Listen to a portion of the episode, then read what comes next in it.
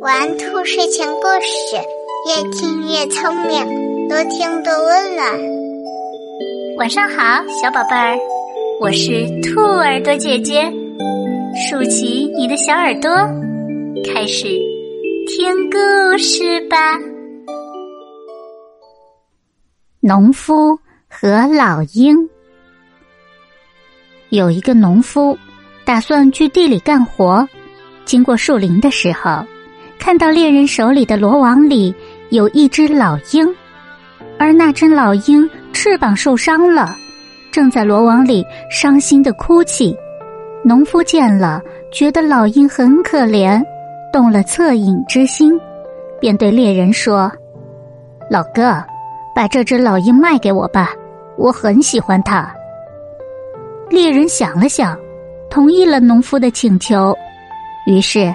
农夫把老鹰带回了家，为它洗净了伤口，包扎好后，还给它喂了一些粮食。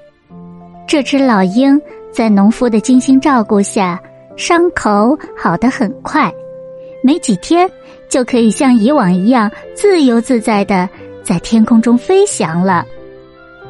一天，农夫从地里回来，他发现。老鹰已经不知道什么时候从他家里飞走了，农夫很后悔，自言自语的说：“真没良心，我救了他一命，现在连谢谢都没说就飞走了，我以后啊再也不做好事了。”某个冬日，农夫正靠着一个腐朽的墙根晒太阳，那堵墙经过常年的风吹日晒。马上就要倒塌了，农夫的处境非常的危险，可是他自己却没有察觉到。正在这时，天上飞来了一只老鹰，它很快的俯冲下来，用爪子迅速的抓走了农夫头上的帽子，然后又飞走了。农夫发现自己的帽子被老鹰抓去了，马上起身去追。就在这时，他发现抓走他帽子的刚好是被他救过一命的老鹰。农夫非常愤怒，他边追边骂：“你这个该死的家伙！我先救了你一命，你不曾报答，现在又来抢我的帽子！”可他话还没有说完，突然听到轰隆一声，农夫回头一看，刚才自己靠着的那堵墙。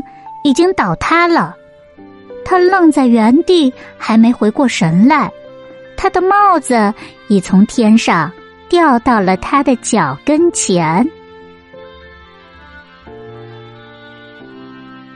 所以呀，怀有一颗善良的心、多行善事的人，一定会得到好的回报。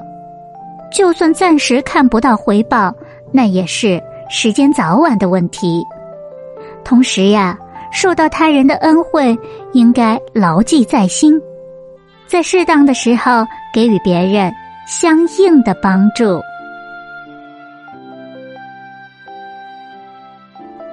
今天的睡前故事就先讲到这里。最后告诉大家一个好消息：兔耳朵姐姐的新专辑《大白鲸幻想儿童文学读库芥末日》已经上线了。每晚六点都会持续更新哦，进入兔耳朵 FM 的主页，往下拉就可以找到这张专辑进行收听了。好了，今天的故事就讲到这里，让我们下期节目再见，晚安。